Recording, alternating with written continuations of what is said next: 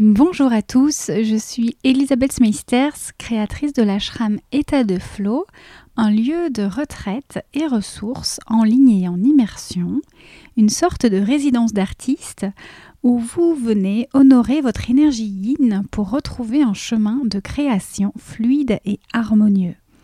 Seul ou avec des invités, je vous partage ici des conversations inspirantes, des clés et des pistes de réflexion pour vivre votre art avec confiance et sérénité.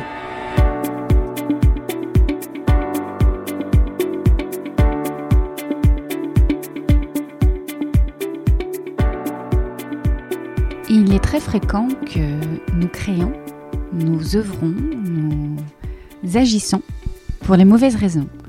Mon invitée du jour l'avoue ouvertement. Elle a longtemps recherché désespérément l'amour dans le regard de l'autre pour arriver à s'aimer soi-même. Jusqu'au jour où elle s'entend dire tout haut Le jour où j'aurai le plus grand des succès, je serai heureuse. C'est le déclic et le début du chemin pour elle. Loubiana est chanteuse, afro-belge, Mêlant le jazz, la soul et la pop, elle connaît une première fois la lumière en participant à The Voice Belgique il y a dix ans, avant de retomber dans l'ombre, comme pour mieux aller voir ses ombres. C'est finalement quand elle rencontre la Cora qu'elle se libère et s'épanouit enfin dans son art, avec la sortie de son premier album, Beloved, en septembre dernier. L'histoire est belle et touchante et nous rappelle que notre propre pouvoir est dans cette introspection, dans ce travail que l'on peut faire sur soi pour évoluer et faire en sorte que certaines choses nous touchent moins et que l'on soit de mieux en mieux dans notre tête, dans notre vie, dans notre être, comme le partage Loubiana dans cet épisode. Pendant longtemps, nous dit-elle, j'ai cru que c'était l'autre le problème, et puis quand j'ai appris à être en paix avec moi-même, et à m'aimer, le problème est parti. Notre échange est riche, à la fois intime et universel. Je ne vous en dis pas plus et je vous laisse avec ma conversation avec mon invité du jour, Loubiana. Bonne écoute!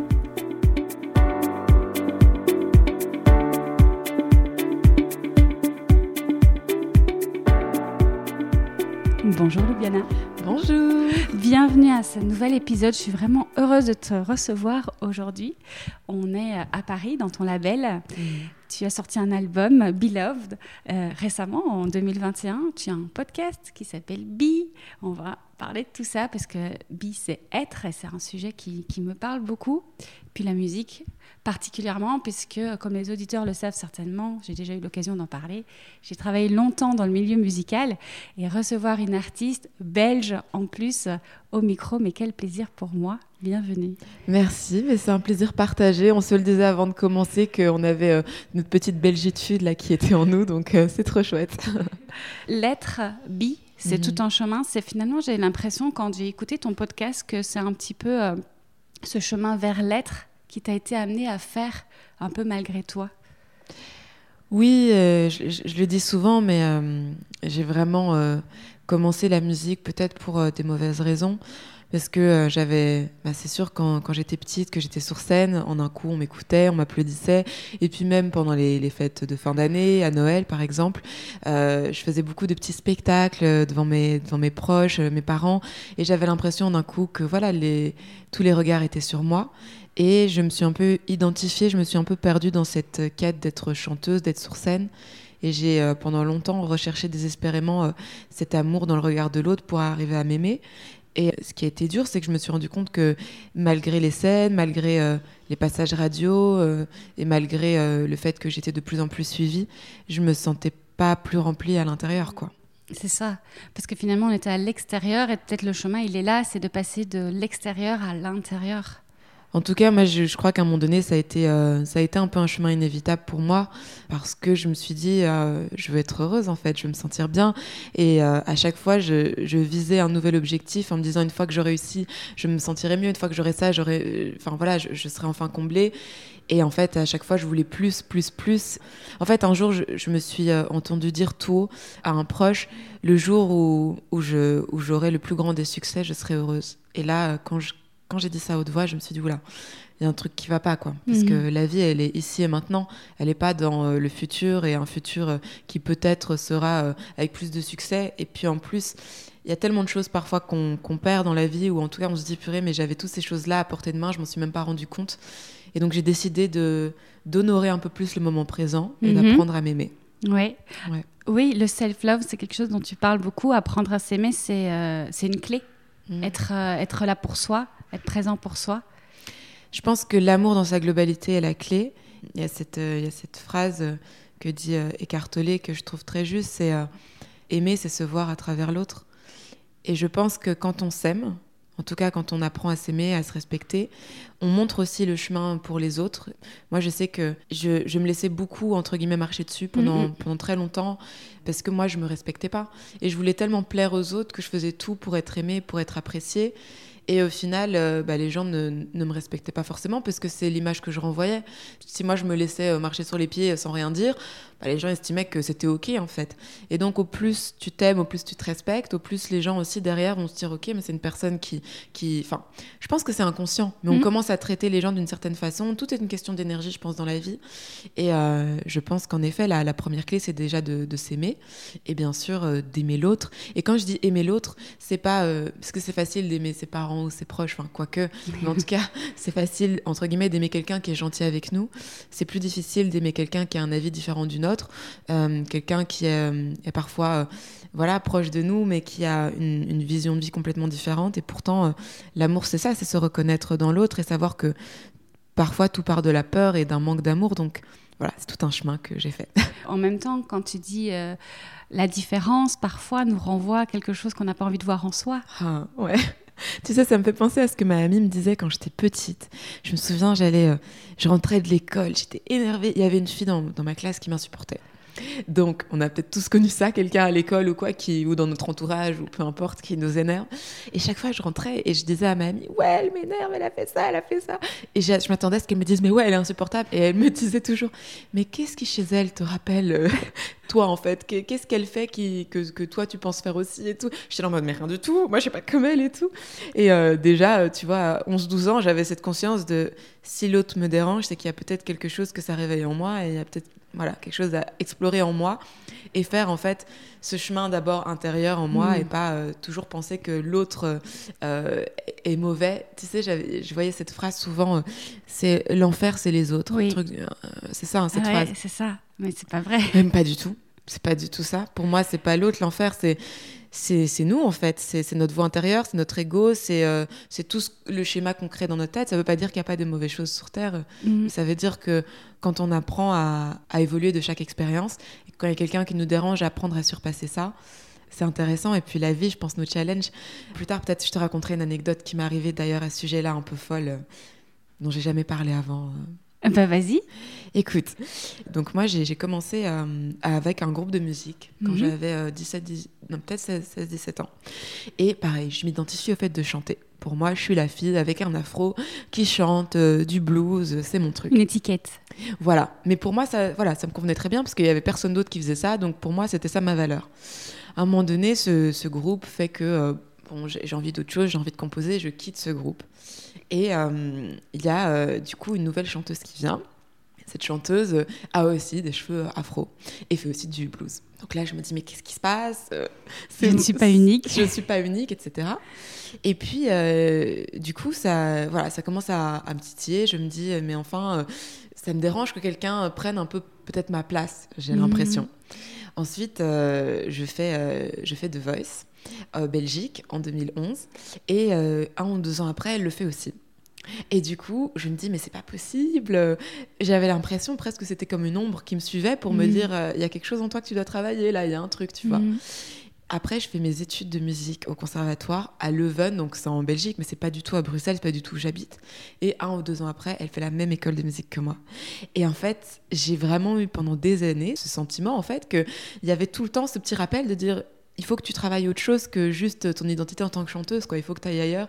Et j'ai vraiment eu l'impression que c'est la vie qui m'envoyait des pics constantes. Et même, euh, c'était au point où dès que j'ouvrais mes réseaux, euh, c'était la première, euh, la première suggestion qu'on me proposait, la première page qu'on me proposait. Et pendant longtemps, j'ai, cru, entre guillemets, que c'était l'autre le problème. Et puis après, quand j'ai appris à être en paix avec moi-même, quand j'ai appris à m'aimer, ben, en fait, ce problème, il, hmm. Il est parti, quoi. Et je pense que dans le milieu de la musique en particulier, où on entend beaucoup, beaucoup d'artistes, et il y en a beaucoup qu'on n'entend pas, donc ça veut dire qu'il y en a encore plus que ce qu'on entend. On parle beaucoup quand on est entrepreneur euh, de concurrence, de marque, etc. Mais il y a mm. aussi faire attention à ne pas tomber dans le travers le mental qui, viendrait se comparer, qui viendrait euh, essayer d'être meilleur que l'autre et à dire bah, est-ce que j'ai ma place? Et pour faire ma place, il faut que je pousse les autres. Mm. Et en fait, il y a tout un chemin de se trouver soi au milieu des autres. Oui, et je, je crois vraiment que la comparaison, c'est un schéma mental qu'on a tous. Et euh, je pense que même si, enfin moi je, le travaille, mais je m'en rends compte, tu vois. Je me rends compte quand j'ouvre les réseaux, que je vois un truc super qu'un artiste a fait, bah il y a cette voix qui me dit ouais mais toi c'est pas aussi bien ou tu vois il y a ce truc là. Ou la place est déjà prise. Qu'est-ce que moi je vais dire de plus? Ouais ou Peut-être pas spécialement la place est déjà, prise, parce que c'est vrai que j'ai quand même cette chance de, jouer d'un instrument très rare et j'ai conscience de faire une musique aussi euh, très, très hybride, mais il y a moins de concurrence, c'est vrai, tu vois, il n'y a pas beaucoup de gens qui jouent de, de la chorale, c'est l'instrument que je joue, il n'y a pas beaucoup de gens qui, qui font des, une musique entre pop et, musique africaine, etc. Parce que ça, ça aussi, ça a été un, un, chemin, trouver ma voix, trouver mon son, et c'est pour ça, que j'ai beaucoup voyagé. Mais la comparaison, elle peut être à plein de niveaux. Elle peut être, en effet, dans, euh, qu'est-ce que j'ai encore d'autre à dire, mais elle peut aussi être dans, purée, cette personne a plus d'écoute que moi, ou cette personne vend des plus grandes, euh, des, des, plus grandes salles que moi. Mais euh, qu'on soit artiste ou pas, ça peut être cette personne à, je sais pas moi, est en couple et ça a l'air d'être mieux que moi. En fait, mhm. c'est toutes ces images constantes et les réseaux sociaux, c'est vrai, amplifient un peu ce sentiment-là si on fait pas attention aux comptes qu'on suit et aux personnes qu'on suit, de euh, purée, chez les autres ça va et chez moi ça va pas, quoi.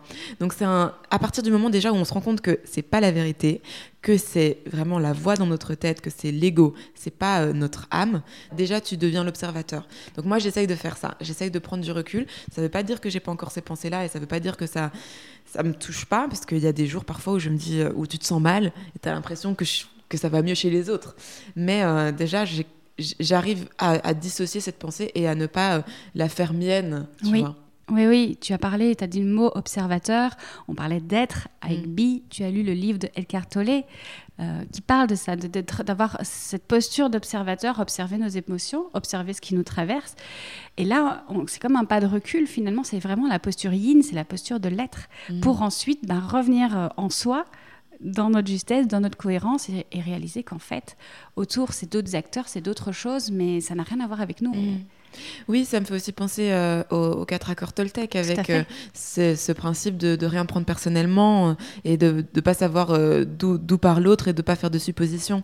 Après, franchement, voilà, moi, je ne vais pas mentir. bien sûr, il y a encore des, fois où si quelqu'un vient toucher quelque chose qui, qui, résonne en moi, je vais le prendre personnellement et je vais me dire, oula, qu'est-ce qui se passe?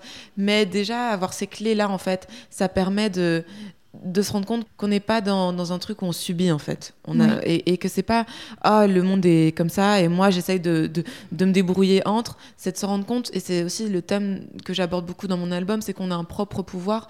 Il y a un titre que j'ai écrit qui s'appelle Fighter et qui parle de ça et son propre pouvoir il est là en fait. Il est dans cette introspection ce travail qu'on peut faire sur soi et pour évoluer et faire en sorte que certaines choses nous touchent moins mmh. et qu'on soit euh, de mieux en mieux dans notre, dans notre tête dans notre vie dans notre être.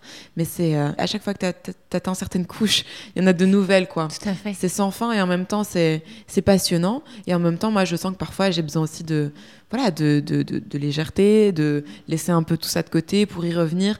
Euh, voilà, je, je, je, pense aussi qu'on est sur Terre aussi pour vivre l'expérience de l'ego aussi et pour apprendre à se trouver et se retrouver avec cet ego. Donc voilà, je pense tout un chemin. C'est ça, et c'est accepter de vivre le chemin, que le chemin est là, mais de pas se mettre la pression à chaque instant, mais voilà, de d'aussi ressentir que ça nous allège en effet d'aller voir parfois mm. euh, dans cette posture d'observateur, d'aller euh, changer des croyances, des, des, comportements. Ça allège et c'est ça qui, qui permet de continuer le chemin. Ouais, exactement. On entend beaucoup dans ton podcast, dans ton parcours, avant ton album, il y a eu euh, différents moments qui t'ont donné l'impression parfois que les autres euh, te laissaient tomber, ou alors euh, bah, cette idée que en te respectant, bah, tu as acquis le respect de l'autre. On a cette idée que c'est pas le sort qui s'acharne contre nous finalement, c'est sortir de ça. Il y a besoin de changer, de pivoter dans, notre euh, réception des, des événements, passer de la victime à la souveraineté. En tout cas, je pense que on se rend pas compte, mais parfois il y a des situations dans nos vies qui se répètent, mhm. peut-être sous différentes formes, mais ça revient toujours sur le même sujet et on retombe dans des mêmes travers. Et quand il y a certaines choses qui se répètent beaucoup, parfois il faut se dire, ok, qu'est-ce que moi je fais ou quelles sont mes actions, peut-être inconscientes que je fais, qui permettent ces situations-là. Et c'est vrai que, euh, voilà, moi j'ai eu un parcours euh, de musique supérieure, on m'a fait doubler, on m'a dit que j'étais pas à ma place. Je, me suis sentie pendant des années, euh, pendant mes études de musique, vraiment très moquée et humiliée par le corps enseignant, mais aussi par les élèves, parce que j'avais des lacunes euh, en ear training, donc c'est le solfège, c'est toutes les notions de notes.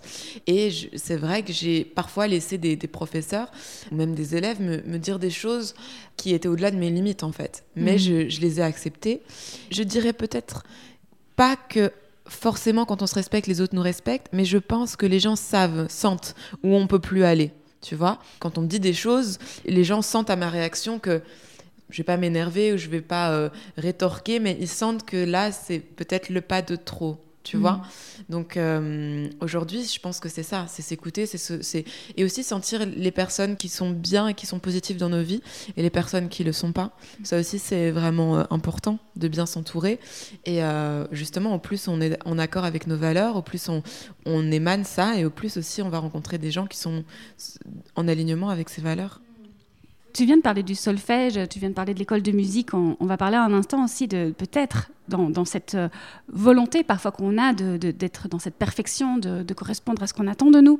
Et finalement, le chemin, parfois, en étant moqué ou en étant euh, comme ça euh, non reconnu par le corps professionnel mmh. ou autre, bah, d'être poussé finalement à aller chercher qui on est, c'est quoi notre patte à nous, c'est quoi notre instrument à nous? Toi, tu as, tu as trouvé ton instrument en route, mais peut-être aussi que s'il n'y avait pas eu cet instrument, tu serais encore resté dans, ce, bah, dans, dans, cette émotion-là, dans ce mm. sentiment-là, jusqu'à trouver ce qui te correspond vraiment et qui est cet alignement qui est toi, qui est ton expression à toi.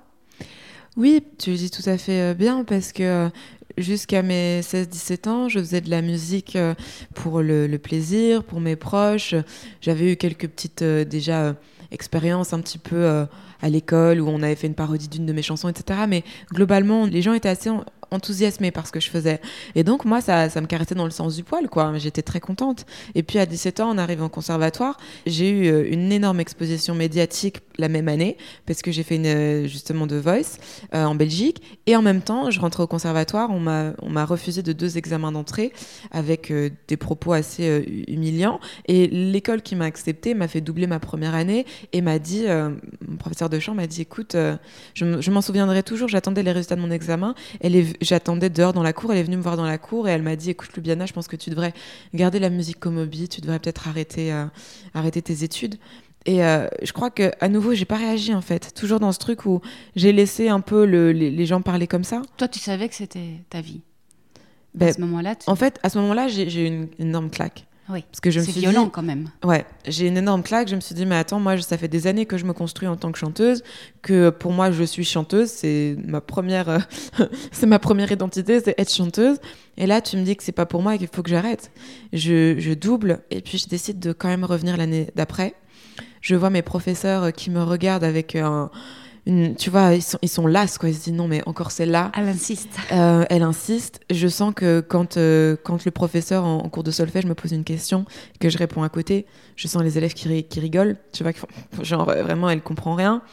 Je fais mes examens euh, devant des jurys qui ont la tête baissée, qui, qui m'arrêtent en plein milieu, qui me disent non, allez, c'est bon, maintenant tu peux t'arrêter toutes ces humiliations, en fait, ces petites couches. À un moment donné, je me suis dit, mais est-ce que euh, je suis vraiment faite pour la musique? Est-ce que je mhm. m'acharne? Est-ce que. Euh, parce qu'à un moment donné, je me dis, mais moi, je fais pas de la musique pour, euh, pour ça, en fait. J'arrivais à un stade où l'idée des examens m'angoissait à un point où je prenais des anti-anxiolytiques.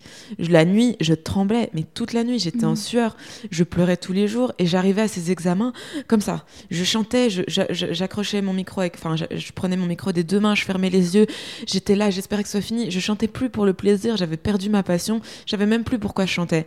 Et à, ce même moment, à cette même période, j'étais du coup en première ou en deuxième, troisième année, le succès médiatique de The Voice était fini. Mhm. J'avais plus de salles de concert qui se remplissaient. Ma musique était presque plus écoutée. Et tous les gens que je croisais dans la rue me disaient Oh, mais t'as arrêté la musique. Oh, c'est dommage, t'aurais pu faire carrière. J'avais 19 ans. Et moi, je me disais bah, J'ai raté ma chance, j'ai raté ma voix, en fait. Parce que c'est sûr que quand t'es dans la TV des gens tous les jours pendant des mois, quand d'un coup ils te voient plus et qu'ils t'entendent plus, ils se disent Bah, c'est fini. C'est- voilà. À un moment donné, je vivais, en fait, un sentiment de. Je me sentais vraiment, vraiment plus bactère, quoi. Mhm. Et j'avais euh, ce sentiment que bah, je- pourquoi je fais de la musique en fait? Si, si aujourd'hui on, on m'applaudit plus, si aujourd'hui on me félicite plus et que au contraire on me dit que j'ai pas ma place, qu'est-ce que je fais? Comme si on t'avait enlevé tout le pourquoi qui était Voilà. avant. En un coup là, je me commence à me dire mais qui je suis? J'ai l'impression de plus avoir de valeur, j'ai Mhm. l'impression de de plus rien valoir en fait.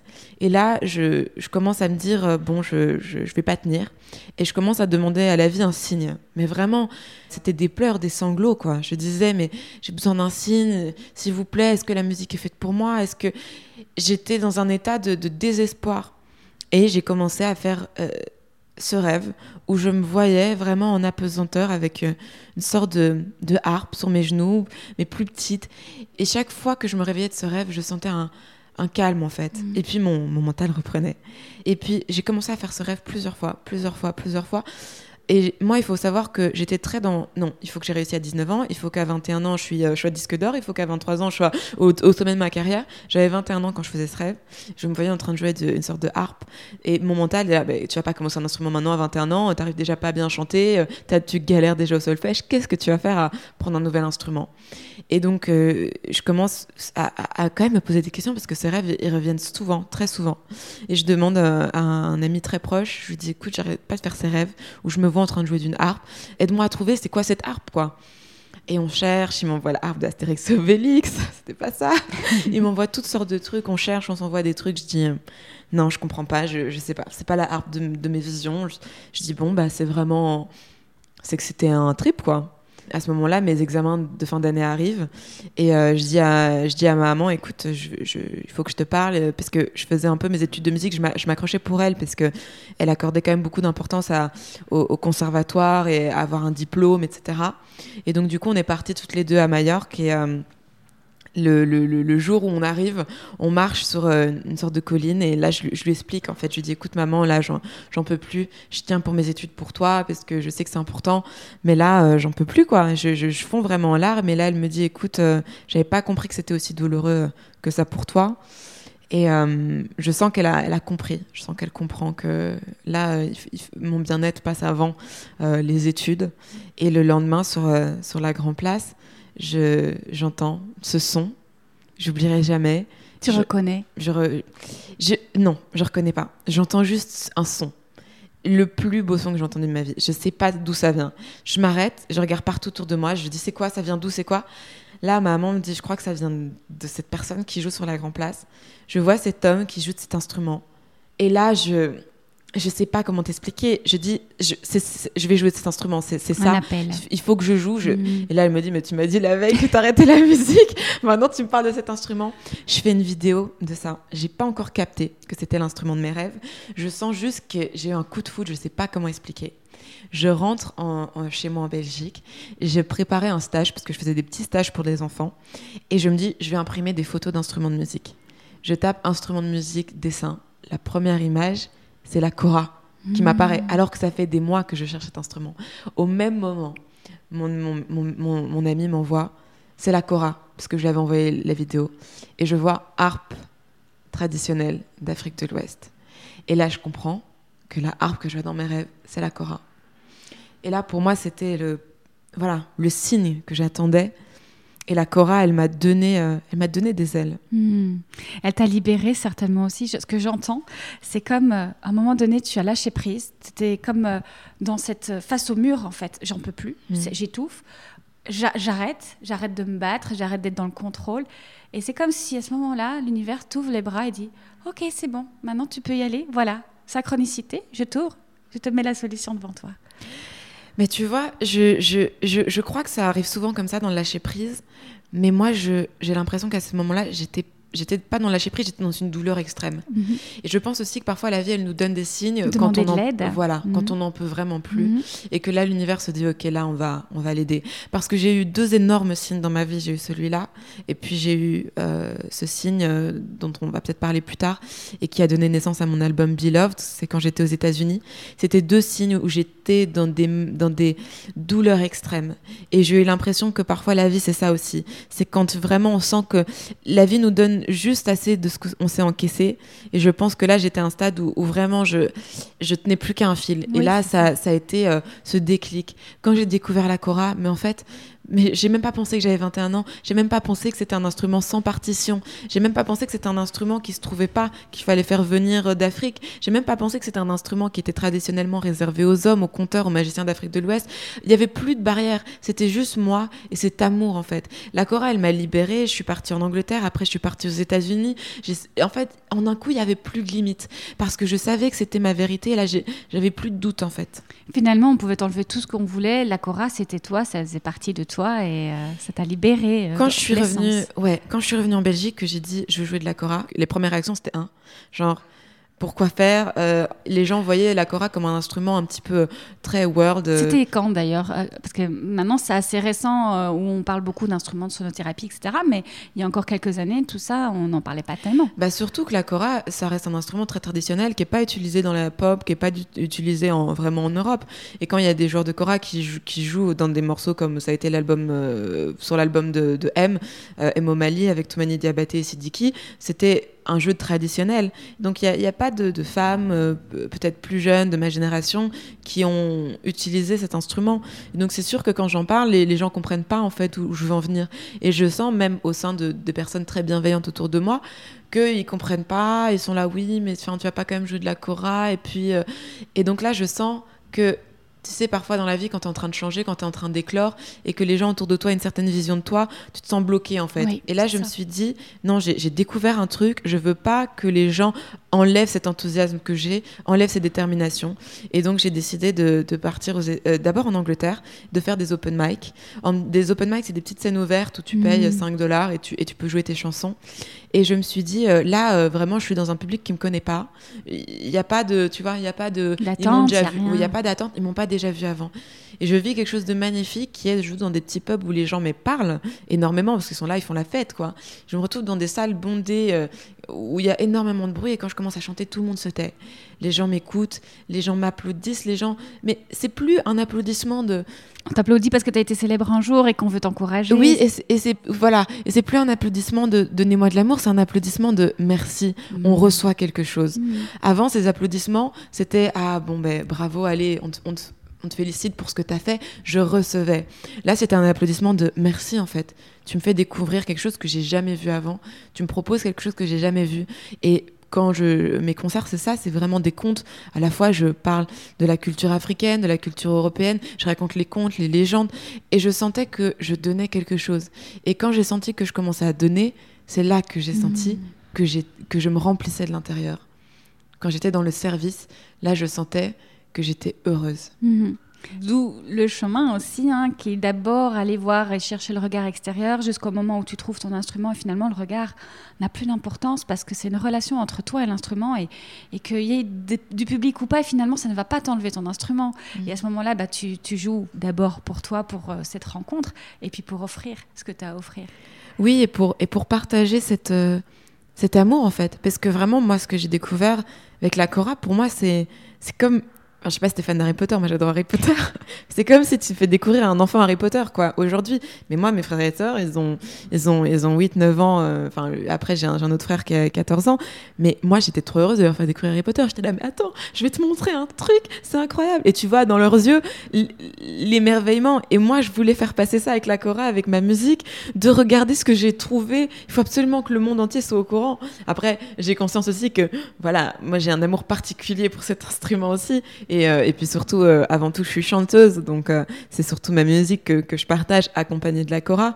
Mais disons que c'était surtout ça, c'était un, un, désir de partager. Et puis ça, certainement, ça t'a donné confiance, ça t'a aidé à prendre confiance, à te dire au moins je suis accompagnée d'un instrument magnifique et si même on n'aimait pas ma voix, peu importe.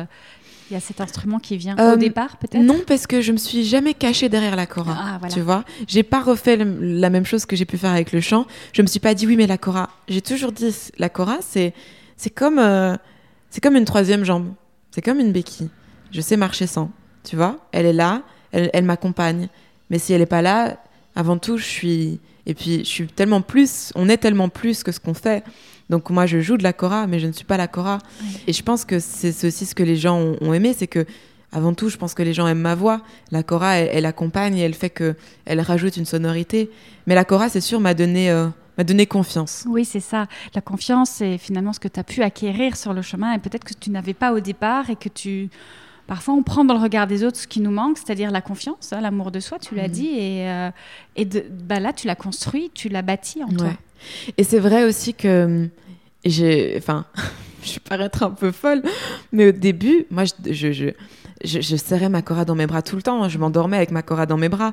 Je jouais 8 heures par jour et à la fin, c'est un instrument qui est basé sur des patterns. Donc il y avait presque un côté où tu tombes dans une transe, où tu, le mental, il est, il est, il est plus là en fait. Et t'es juste dans un truc de jouer. C'est fabriqué avec une peau animale C'est fabriqué, ouais, c'est fabriqué avec euh, une calebasse qui est un fruit. Ensuite, il mmh. y, y, a une peau, en effet, et euh, c'est des corps de pêche, donc c'est un instrument très organique qui est vraiment Exactement. fait de la terre. D'où la relation particulière que tu peux avoir avec. Et c'est aussi euh, l'un des rares instruments que tu poses sur toi. Et donc, euh, la, la, la, forme de l'instrument fait que tu ressens toutes les vibrations. Oui, Mais c'est vrai que moi, je, voilà, je, ma Cora, euh, il y a peu de gens qui, qui peuvent, euh, qui peuvent la porter parce que j'ai peur qu'elle que conne, qu'elle casse. Euh, tu vois, c'est presque comme un enfant, quoi. Ouais. Tu vois, presque comme. Enfin, j'ai pas d'enfant, euh, mais j'imagine que quand t'es tes parents, au début, hein, ton nouveau-né, tu veux pas juste le donner dans les bras de tout le monde. Tu, tu voilà, tu, tu, veux le chérir, tu veux faire attention. Bah, c'était un peu pareil avec mon instrument, quoi. C'était un, un, amour fusionnel aujourd'hui, encore évidemment, mais je, elle, elle m'a accompagnée, quoi. Je me sentais pas seule parce qu'elle était là. Mmh. Et ça me fait penser à cette relation que certains peuvent avoir avec un tambour euh, chamanique. Euh, J'avais reçu Caroline ici au micro qui fabrique des tambours euh, chamaniques et qui expliquait parfois certains de ses clients qui recevaient ces, ces tambours qu'elle fabrique main d'ailleurs. Avaient cette relation et parfois dormaient avec le tambour. Et quand on joue du tambour, on a aussi cette vibration. Quand moi je joue le zag drum, j'ai cette vibration. Mmh. Quand on joue des bols chantants, des bols tibétains, etc., les bols de cristal, on a ces vibrations. C'est ça aussi qui t'a peut-être permis d'aller dans une musique plus intuitive. Est-ce qu'on peut parler de ça? On parlait de solfège tout à l'heure. Est-ce que mmh. du coup, ça t'a permis d'aller t'exprimer différemment? Oui, et, et, juste avant de, de, répondre à ta question, je voulais rebondir sur ce que tu venais de dire, sur le fait que euh, tu parlais de, de, de toi qui, qui, qui, jouais, mais aussi d'autres personnes. Je pense qu'on est tous... Euh, foncièrement créatif. Mm. Je pense que quand on était enfant, on passait notre temps à jouer, à créer, euh, même si c'était du, jouer quelques notes de piano, un enfant qui arrive dans une pièce, il y a, un, il y a des instruments de musique, il va vouloir toucher. Il, il se dit pas qu'il va jouer pas, faux. Ouais. Il se dit pas, je joue bien, je joue faux, il va vouloir jouer. Et je pense que quand on devient quand on grandit, quand on devient adulte, on se dit ouais, mais j'ai pas le niveau, c'est trop tard. Et combien de personnes viennent me voir en disant oh j'aurais aimé chanter, oh j'aurais aimé, mais en fait il faut en fait, il faut, il faut être en contact avec sa créativité. Il faut si on aime écrire et que c'était ce qu'on aimait faire, écrivez si ce qu'on aimait faire c'était euh, inventer des petites chansons. En fait, je pense que quand on grandit, on estime que si c'est pas parfait, si c'est pas bien, ça vaut pas la peine. Mais au contraire, notre créativité, elle a besoin d'être nourrie et ça revient à, cet enfant qu'on qu était, qui est encore en nous, qui a besoin de s'exprimer. Et je pense que c'est pour ça qu'il y a tellement de gens qui aujourd'hui jouent de la musique sans forcément penser à, aux résultats, à ce que les gens vont penser, mais pour le simple plaisir de, faire ça. Et donc vraiment, j'invite euh, les, auditeurs euh, de État de Flow à à être justement dans le flow et je pense que le flow vient aussi quand on se reconnecte à ce qu'on aimait faire quand on était enfant. Et pour répondre à ta deuxième question, enfin à ta, première question en vrai, oui bien sûr, euh, la chorale, le fait que ce soit un instrument sans partition, sans accord, et puis aussi qu'il n'y ait pas euh, 20 000 tutoriels sur YouTube et, et, et, plein de choses où je me disais oui mais il y a déjà plein de gens qui jouent mieux que moi, ça m'a décomplexé, mais je pense que c'est ce qui bloque, ce qui nous bloque tous en fait à entreprendre des choses dans la vie, c'est de se dire oui mais les autres, et on revient à, à la comparaison, se oui. dire oui mais les autres ils font déjà ça tellement mieux que moi, pourquoi est-ce que moi je vais commencer? Bah, juste parce que ça fait du bien, juste parce que ça nourrit notre être, et juste pour ça ça en vaut la peine. Il y a beaucoup la question de légitimité qui, est, qui arrive et qui est questionnée justement, qui est interrogée. La vibration, ça te parle? Mm. La vibration, on en a parlé, la vibration de l'instrument sur ton corps quand tu joues. au quotidien, tu essaies d'avoir cet environnement qui te, qui te nourrit? Est-ce que tu sens qu'un lieu, un environnement particulier, euh, une relation particulière, que ce soit avec un instrument, mais que ce soit euh, avec ton entourage, peu importe, tu, tu, tu, tu as conscience de tout ça? Moi, je, je, sens en tout cas quelque chose, euh, une vibration forte quand, quand je regarde les animaux. Hmm mais tu sais, mais même juste un petit chien dans la rue, mais je sais pas, mais tu vois un petit animal, je sais pas, il y a un truc en toi, mais je crois qu'on on, on n'est pas, enfin, je suis pas la seule à l'avoir. Il suffit de regarder sur Insta les petites vidéos des petits chats ou les, en fait, les animaux, mais même le son, le son des oiseaux. Euh, quand je vois ces, animaux, je trouve qu'il y a quelque chose de tellement innocent, de tellement pur, et on est justement dans cet amour, cette forme d'amour en fait sans jugement. Et beaucoup de gens qui ont des, des chiens, par exemple, disent ça que le, le chien est un animal qui donne, qui aime sans condition, il est toujours content nous voir, il va toujours nous donner de l'amour, il va pas nous juger sur ce qu'on a pu faire et, ou pas faire. Et je pense que on a beaucoup à apprendre de, de, ces animaux qui sont euh, dans quelque chose, mais peut-être aussi qui, qui, me rappellent aussi les, enfants. Tu vois, j'ai aussi beaucoup de tendresse quand je vois des enfants parce que il y a quelque chose de tellement spontané. Un enfant, et, il est pas content, il va pleurer. Un enfant, il veut faire un câlin, il va faire un câlin, mais il est pas dans le, mental encore, tu oui, bien sûr. On est dans l'être, on est dans la présence. Et donc ça, c'est sûr que ça me touche. Après, évidemment, euh, la nature. Hein. Mhm. Et euh, il, ne faut pas spécialement aller dans la forêt, euh, juste le ciel. Tu vois, quand je vois les, couleurs du ciel, parfois j'avance dans ma journée et je suis là, je regarde la route, je regarde le sol, je regarde les gens. Et puis parfois je lève la tête et je me dis, waouh, en fait on est sur une boule qui flotte dans l'air. Mhm. Et on est dans un, on, vit une expérience incroyable en fait. Ça, euh, le fait de dézoomer un peu, de se dire, euh, on parfois on pense beaucoup à ce qu'on veut faire, notre propre vie et ce qu'on n'a pas, et parfois on, se dit mais attends, euh, c'est pas ça qui compte en fait. Ce qui compte c'est cette vibration qu'on fait et qu'on partage sur terre et qui crée, qui crée en fait un, plus beau présent et un plus beau demain. Hmm. Tu parles beaucoup de gratitude d'ailleurs. C'est un des sujets, voilà, de partage, de comme un comme un outil. C'est hmm. un outil toi Ouais. La gratitude, c'est euh, c'est quelque chose que j'ai vraiment, euh, que je pratique maintenant dans ma vie euh, personnelle avec mes proches, le soir avant de, me coucher, mais aussi en fin de journée avec mes frères et sœurs, avec mes parents. Je leur demande, on, liste ensemble trois choses minimum pour lesquelles on est reconnaissant. On, le dit à haute voix en fait. Cet été, par exemple, je suis partie en vacances avec mes frères et sœurs et, et, mes, et mes parents. Et en fait, chacun devait dire à l'autre, donc on était en cercle, ce qu'on, quelque chose qu'on aime chez l'autre. C'était beau parce que euh, moi je disais quelque chose à mon frère, mon petit frère disait quelque chose à, sa maman, mais ce qui était beau aussi, c'est que par exemple mes parents sont séparés et donc c'est sûr que ça va être plus facile peut-être de dire euh, à nos parents, à nos frères et sœurs ce qu'on aime chez eux et peut-être euh, par exemple les beaux-parents ou les personnes qui sont pas directement de notre sang, parfois on, on le dit moins, tu vois, on va moins dire je t'aime. Et là, c'était beau en fait de se dire je t'aime et de mais d'une autre façon, de dire ce qu'on aime. Et par exemple, entendre mon petit frère de 8 ans dire à, à sa maman euh, Maman, merci euh, d'avoir organisé ses vacances parce que je sais que tu travailles beaucoup et tu as tout bien organisé pour que je sois content et que je passe un bon moment. Tu vois le sourire en fait chez l'autre. Ça, c'est des moments de gratitude. Et la gratitude, elle peut être dans, dans le fait d'avoir partagé un petit moment avec quelqu'un dans, dans, le Uber, d'avoir. Euh, je sais pas moi, manger quelque chose qui nous a fait plaisir, d'avoir cette discussion quand on, comme on a toutes les deux. Ça peut même être euh, le, ciel, euh, la, la couleur euh, du, du ciel, le, chant des oiseaux. En fait, quand on commence à, à, shifter notre attention et à voir toutes les petites choses positives, je sais pas quoi, ça crée un truc à l'intérieur de toi, ça, ça, crée de la joie en fait. Oui. Et, et, cette joie, on en a tellement besoin. Tu as lu le livre de Florence Servance-Rébert, Trois kiffs par jour? Trois kiffs par jour, non Je te le conseille. J'ai reçu Florence au micro il y, a, il y a quelques mois et son livre est incroyable et moi m'a beaucoup touchée. En effet, beaucoup euh, m'a mis sur ce chemin de la gratitude mm. euh, dont tu parles. Noter trois kiffs, elle parle de kiffs. Ouais. Mais voilà, trois kiffs par jour.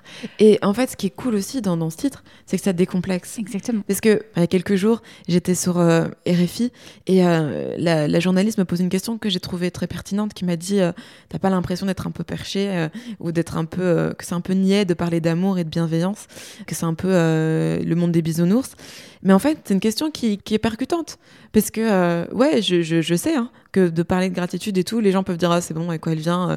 parce qu'on a, on a, on a tendance en tant qu'être humain à, mettre l'accent, il suffit de regarder. euh, euh, les, les infos, il suffit de, de regarder même la musique, le texte des, des- de certaines musiques, ou même les films, et sans jugement, hein, parce que franchement, il faut de tout. hein. Moi, j'aime aussi les, les- Enfin, je, veux dire, il faut pas tout le temps parler de gratitude dans la bienveillance, mais je dis juste que on va plus vite regarder s'il y a un accident, on va plus vite regarder si quelqu'un, s'il y a des clashs. On va, il y a un truc en nous, hein, tu vois, quand tu vois des clashs à la TV, euh, je sens un truc en moi qui est là en mode qu'est-ce qui s'est passé, et je sens que j'ai envie de donner mon avis, et que oui, et que j'ai envie de me sentir, c'est cet ego qui a envie de se sentir supérieur, qui a envie de s'exprimer et, et de montrer, ah oui, ben regardez.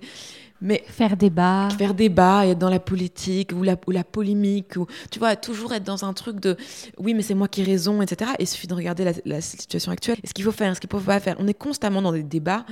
Et à un moment donné c'est aussi bien de se dire ok qu'est-ce qui se passe aujourd'hui? Et pourquoi est-ce qu'aujourd'hui j'ai de la chance d'être sur cette terre? Je me lève j'ai de la chance et je vais honorer cette journée et cette chance que j'ai d'être sur la terre. Et je, je le dis et je le redirai moi ça me va tu vois qu'on dise que je suis perché si c'est ce qu'on veut dire mais à un moment donné, ça, ça doit pas être compliqué en fait, fait. tu vois. Je suis pas une sage euh, et je vis pas dans les montagnes et euh, je fais pas euh, des séances euh, dix fois par jour. En fait, c'est quelque chose qui est accessible à tout le monde, tu vois, peu importe le domaine, même si on croit, on est très cartésien ou, tu vois, c'est pas quelque chose qui est donné à un certain type de personnes et ça rend pas la vie plus triste ou euh, ou euh, codifiée. J'ai un, proche qui m'a dit oui, mais tu te fais kiffer quand toi? Mais je me dis mais tous les jours je kiffe, tu vois. C'est pas parce que je pratique la gratitude, c'est pas parce que j'écris le matin euh, les choses pour lesquelles je suis reconnaissante que je fais des affirmations quand d'un coup je m'empêche de profiter de la vie. C'est pas pour ça que je vais pas euh, kiffer regarder, euh, je sais pas moi, Squid Game euh, et que je vais pas, tu vois. Presque au contraire, en fait. C'est comme si on mettait du sel sur euh, la saveur supplémentaire qui se prolonge, Ouais. qu'on garde et qu'on vient intensifier et conserver en soi dans nos mémoires. Parce qu'il y a aussi tout ce qui est le mémoire, la mémoire que le corps garde. Bah, vaut mieux garder les, les bonnes choses, Mhm. ce qu'on a bien vécu, bien ressenti, plutôt que les émotions euh, bah, moins sympathiques. Voilà, évidemment. Mais oui, et puis le développement personnel, ou en tout cas la, la quête de spiritualité, ça doit pas être un truc euh, ennuyeux. Non, c'est chacun le prend comme il veut. Je me considère comme comme une, une jeune femme de mon époque. Je me dis pas euh, que non, euh, je suis complètement réticente à plein de choses. Par contre, je sais quand quand il y a des choses qui me nourrissent et qui me rendent plus heureuse. Et bah pourquoi s'en priver? Puis il suffit d'essayer. Ceux qui n'ont pas Ouais. encore et qui nous écoutent, qui n'ont pas encore essayé, ben voilà, essayez, dites-nous. dites-nous. Tout ça, ça nous mène à l'état de flow? Bah, bien sûr. Qu'est-ce que c'est l'état de flow pour toi, Lubiana Pour moi, l'état de flow, c'est quand on n'est pas dans le mental. Pour moi, l'état de flow, c'est dans ces moments où on est complètement présent. Euh, Il y a des gens qui l'ont euh, par, euh, par l'adrénaline, par le sport. Euh, Il y a des gens qui l'ont par la méditation. Il y a des personnes euh, qui l'ont euh, en regardant euh, un film, quelque chose qui nous procure de l'émotion, en écrivant, en peignant. Pour moi, l'état de flow, il est presque intrinsèquement lié à la créativité ou en tout cas à l'expression de l'être. Donc, euh, bien sûr, ça peut être du sport à haut niveau. Euh, moi, j'ai- j'ai- hyper peur, j'ai le vertige, mais j'imagine que si tu fais le saut à l'élastique, tu es complètement dans le flow en fait, parce qu'il n'y a plus rien qui, Il suffit de s'imaginer sauter en élastique. Je pense que on sent une émotion incroyable, c'est de l'adrénaline. Moi, l'état de flow, je l'ai quand je suis sur scène, je l'ai en concert, quand euh, je, je suis tellement dans, dans, dans le moment présent que c'est comme une bulle en fait avec les gens. Mais je l'ai aussi euh, quand je compose et qu'il y a des moments où la musique elle vient en fait. C'est comme euh, un flow. Il y a, y a- il y a pas de il y a pas de bloc. Je l'ai pas tout le temps parce que parfois tu, tu composes et tu réfléchis à beaucoup de choses. Je, je peux l'avoir quand, quand je médite. Je peux aussi l'avoir quand quand j'écris, quand je quand je crée. En fait, tous ces moments où on est euh, présent, complètement tu présent. es. Quand tu es. Bi. Voilà, exactement, oui. Ça, ça rejoint mon podcast et ça rejoint euh, ton podcast. Ça rejoint aussi euh, l'album que, que, que, que j'ai créé, Beloved. C'est en fait quand tu es. Mais c'est, je pense que c'est presque impossible. Enfin, c'est possible, mais je pense que c'est très difficile d'être constamment dans le flow. Et c'est pas l'objectif, encore Et une c'est fois. pas l'objectif. L'objectif, je pense, il est plutôt dans comment on vit ce qui nous arrive. Voilà. Et comment on... a- c'est- c'est- Tout à l'heure, tu parlais de l'enfer, c'est les autres. Euh, c'est plutôt cette phrase qui nous dirait, euh, c'est pas ce qui nous arrive le problème, c'est comment on prend, on observe, on reçoit ce qui nous arrive. Mhm. Exactement.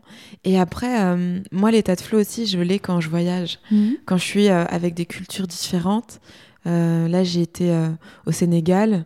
C'est incroyable, tu vois, tous ces moments-là. Quand je vais me recueillir sur la terre de mes ancêtres au Cameroun, tous ces moments où, tu es en contact aussi avec quelque chose de, de plus profond, en fait. Et de... Parce que on peut croire ou non à, l'univers, on peut croire ou non à, tout ça, mais je pense qu'on peut tous ressentir les énergies. Et c'est pour ça que parfois on, se sent attiré par certaines personnes. C'est pour ça que parfois il y a des personnes qu'on sent moins. L'énergie, je pense qu'on est tous d'accord pour dire qu'elle est là, mm. peu importe son niveau. Oui. Oui, oui. Et puis dans ce que tu partageais par rapport à l'état de flow, bon déjà, euh, bien sûr, je note l'idée du flow, le flow de la musique, le flow musical mais tu parlais de l'expression de l'être quand on arrive à s'exprimer, qu'on exprime. Et justement, on n'est pas dans l'état de flow quand il y a blocage. Blocage de l'énergie, blocage de la circulation de l'être, de, de, mhm. qui on est. Euh. Ouais, mais après, je pense que ces blocages, ils sont aussi là pour une raison mhm. et ils nous permettent justement d'accéder à, un, nouveau palier en fait. Tout à fait. Et euh, moi, en tout cas, j'essaye de voir ça, j'essaye d'honorer ces blocages et de me dire voilà, là, il y a des choses qui sont compliquées. Euh, je sais que pendant longtemps, j'ai je me mettais beaucoup de stress pour les émissions TV, tu vois. Euh, quand j'ai fait mon premier set à vous, taratata, j'étais vraiment dans, dans, ce stress et en même temps, tu te dis, bah voilà, il y a des choses à, à travailler. Euh, en fait, c'est chaque fois des, des, nouvelles étapes, des, des, des, choses à débloquer. Découvrir des choses sur Voilà. Et pour être de plus en plus dans, dans le flow et euh, être de plus en plus épanoui avoir de plus en plus ces bulles-là d'oxygène, de, de, respiration dans notre quotidien. Puis évidemment, il y a, y a, la lecture. Moi, j'ai commencé euh, ce chemin peut-être avec la musique. Et puis, euh, j'ai quand j'ai découvert euh, surtout l'œuvre de Paulo Coelho avec l'alchimisme, mais aussi avec Guerrier de la Lumière. Et pour moi, quand j'ai commencé à être en contact avec ces œuvres qui sont très poétiques, qui sont très accessibles et qui en même temps font réfléchir, c'est un peu comme Le Petit Prince. Tu mhm. vois, c'est tous ces, ces, romans en fait qui peuvent être lus presque par des enfants parce que c'est très simple, c'est accessible et en même temps qui, nous ouvre le champ des possibles. Et aujourd'hui, je ne me verrais pas euh, ne plus lire, tu vois. Mmh. même, cinq, même cinq minutes par jour. Hein. Et euh, pourtant, pendant des années, je ne pensais pas être une, une, lectrice. Et dès que je lisais, j'avais cette voix qui me disait Oh, tu perds ton temps, qu'est-ce que tu fous? C'est comme les instruments, finalement, c'est trouver la bonne lecture, c'est trouver le bon instrument, la, la, relation, elle est là. Voilà. Et, et sans forcément se dire euh, Je vais faire de la musique, donc maintenant, je vais prendre des profs et je vais faire des. Non, juste prends cinq minutes. Si tu aimes jouer du piano, prends cinq minutes pour jouer du piano, tu vois Je faire résonner finalement. je pense que la plupart des gens qui aiment, c'est de l'expression, mais aussi c'est ce que ça nous renvoie en son, mm. une vibration. Il y a, quand moi j'ai fait tellement d'années dans les concerts, c'est cette puissance vibratoire qu'on mm. reçoit. Et mm. pareil quand on joue. Ouais, et j'ai aussi lu euh, un livre récemment qui s'appelle euh, The Artist's Way, je pensais Libère ta créativité en français. Et euh, il y a un super exercice qui est de, de lister en fait cinq ou six choses qu'on a, qu'on a toujours voulu faire, qu'on aurait aimé faire, et en fait, bah, les faire. Tu vois, mhm. c'est ça peut être une fois par mois te dire, en fait, je, ça peut être, ça fait longtemps que j'ai plus été au cinéma, va au cinéma. Mais ça peut être aussi, ah, j'aurais bien aimé faire du, piano. Bah, fais du piano, en fait. Sans forcément réfléchir. Et euh, la question de légitimité, pour moi, elle n'a pas tellement de sens parce que pourquoi un tel ou, un tel est, légitime? C'est juste à force de faire, les choses se, développent. Tu vois, moi, est-ce que je suis légitime à, faire un podcast? Tu vois, j'ai pas fait des études de journalisme, j'ai pas fait des études pour être écrivaine.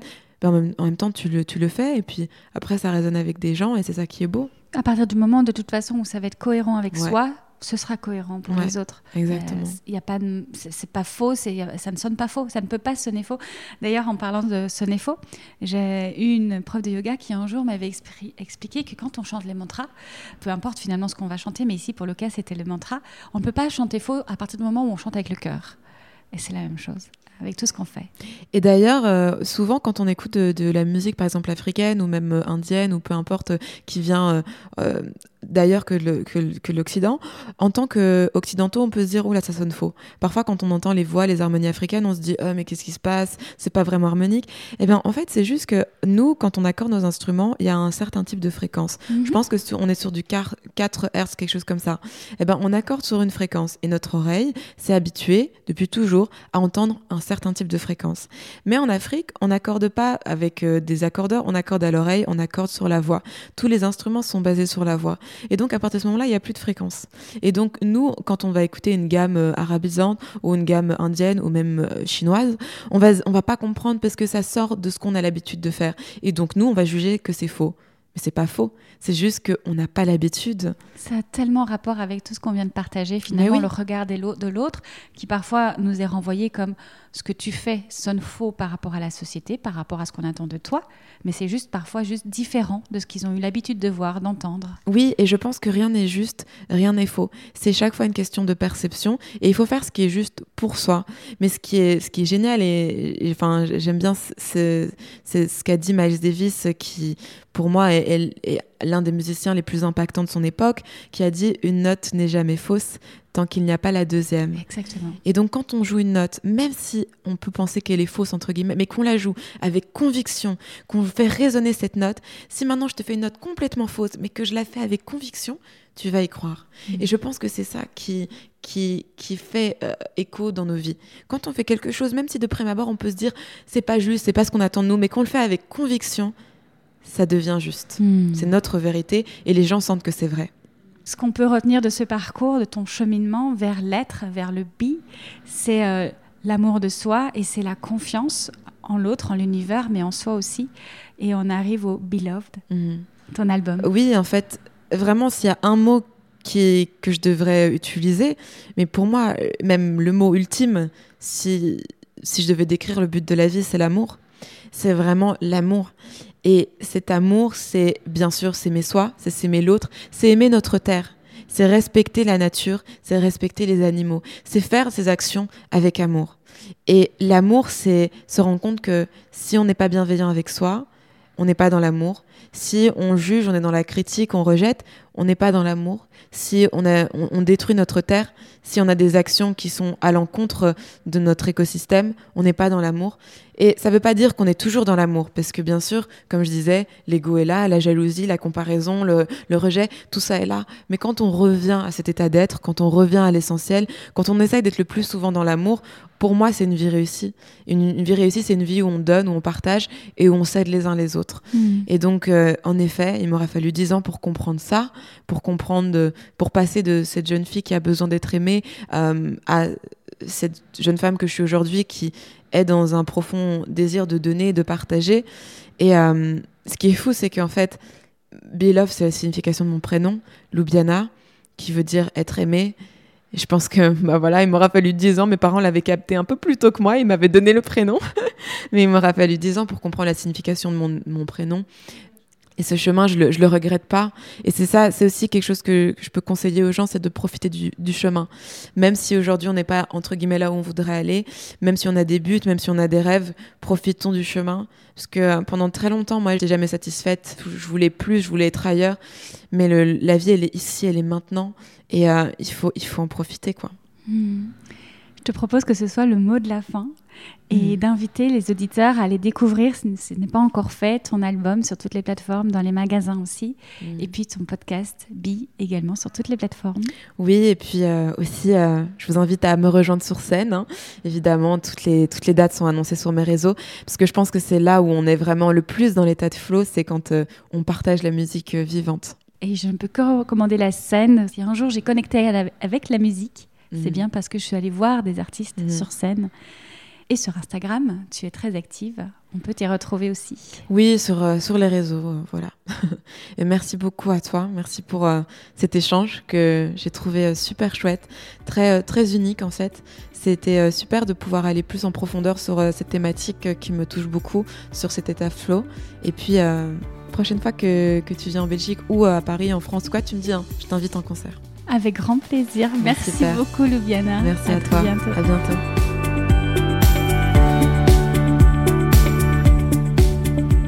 Vous venez de l'entendre, l'état de flow est directement lié à la créativité et à l'expression de l'être.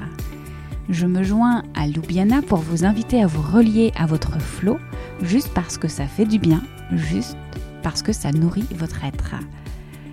Si vous aussi vous avez envie de mettre davantage de présence et de conscience dans vos interactions avec le monde, de cheminer pas à pas vers l'être et l'amour de soi, d'explorer de manière créative des thématiques centrales du développement personnel et spirituel, d'ouvrir les frontières de la créativité et les champs de conscience et de libérer votre flot pour œuvrer avec plus de cohérence, je vous invite à rejoindre Cohérence, un accompagnement de 4 mois sous forme de cercle avec 5 autres artistes conscients. Cohérence commence en mars. Rendez-vous sur www.étatdeflow.com pour plus d'informations. N'hésitez pas également peut-être à m'écrire directement sur les réseaux sociaux. On se retrouve sur état de flow underscore podcast ou encore Elisabeth Smithers tout attaché. Je vous mets les liens directement dans les notes de l'épisode. Merci d'avoir écouté cet épisode jusqu'au bout. Je vous retrouve très bientôt pour un nouvel épisode.